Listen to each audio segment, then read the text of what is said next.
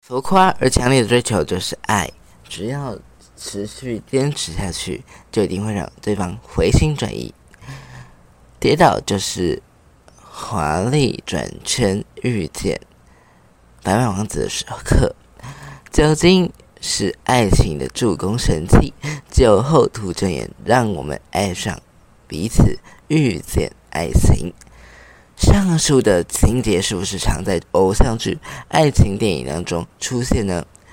有人沉浸在荧幕上面制造出来的爱情粉红泡泡，有人自己觉得很清醒，演的都是假的。但值得注意的是，即便觉得自己很清醒，都可能在潜意识当中仍然对遇上偶像剧情节保持期待。欢迎你收听这一集的《真开心翻译国际》。今天我们带你聊聊真爱到底是什么？我们需要情感教育，也需要媒体适度教育。纵观多篇媒体、多篇研究，在国内外的对于偶像剧爱情的研究，我们会发现，许多人即便对于自己认为对于整个荧幕上面。不切实际的爱情故事，有反思能力，而且能够尽兴的批批判性思考。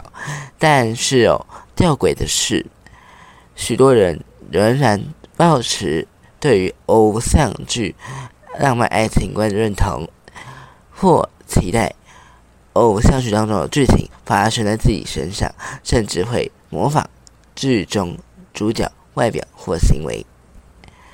努力付出就会得到收获，获得幸福。真爱就是只有那个他能够安慰自己，伴侣要和剧中角色一样了解自己、体贴自己。爱情就是一直会有怦然心动的感觉，这都是研究当中民众常见的爱情观，包括居民自己也是真的。那情感当中的暧昧、追求、爱情经营、互动沟通、分手告别、性与性别，都是每个人终其一生会梦骗梦碰上的个课题。只要你想谈恋爱，你就要碰上这个问题哦。开始于青春期的情窦初开，到终于白发苍苍之时。尤其对于现在的网络原住民的新时代而少，情感关系早就在日常生活当中透过荧幕荧幕习得。那日米之前在看韩剧，请输入检索字词 w w w 的时候，里面有提到一句居民非常喜欢的话：人在面对。搜寻引擎的时候，会是最真实的时刻。那请问你，你的搜寻引擎都搜寻什么呢？国发会研究发现哦，国人使用手机上网的时间逐年攀升。二零一八年平均平每个人呢。滑手机的时间已经逼近四个小时。Google 统计发现，高达八十四趴的台湾人、台湾的使用者每天都会偷使用 Google 搜寻。那近三成的人认为他们在手机在在整个生活当中不能没有 Google 搜寻。卫福部在二零一八年调查也发现，儿少放学之后使用手机的时间也不少哦。面对网络原住民的儿少新时代，限制已经不适合作为保护孩子的整个策略。我们更需要的是，也更重要的是，我们必须积极的培养孩子对于网络资讯主动辨识以及反思能力，也就是我们所说的媒体识读。媒体识读的观念。呃，整个是属于媒体素养的一环。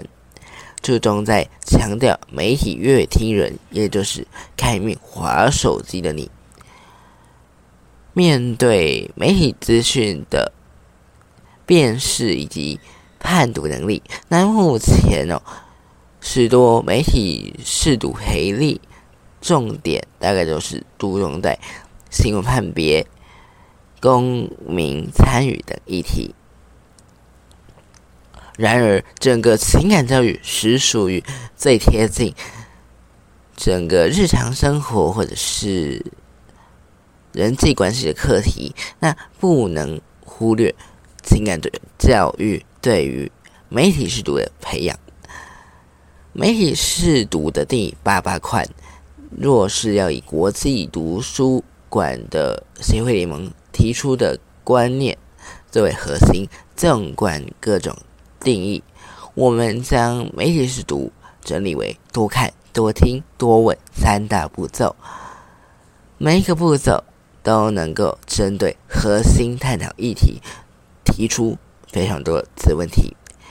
我们如果以偶像剧作为题材，媒材注重在于谈论整个。情感教育的媒体阅读能力，可以借由以下三个区块来自问自答，或者是同学同台之间的互问互答，甚至是向其他亲朋好友、专家或者其他管道搜集以及评比资讯。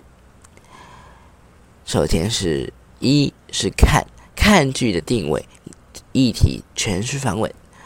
那二则是，你要想，我认为真实的情况是如何？真的会这样发生吗？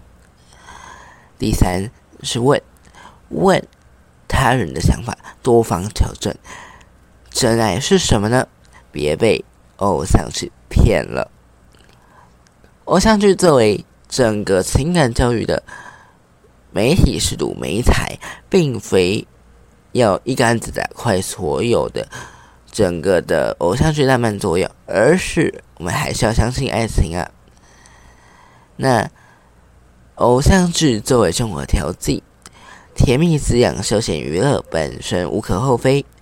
重要的是，作为观影者的我们，要在观影之后回到现实生活之时，要有一双水亮的眼睛，保有。判别以及反思能力，做回自己情感关系的主人，这才是最重要的。这一集的正海地方有自己就到这里。那如果你对整个的节目呢有什么疑问的话，欢迎在留言处与我们分享。那资讯底下有我的个人 IG 在丁方国际的官方 Facebook 以及 Instagram，欢迎大家多多去按赞。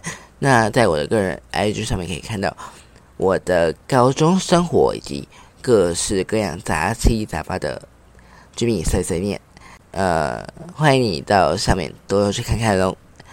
谢谢你这一集的收听，我们下次见，拜拜。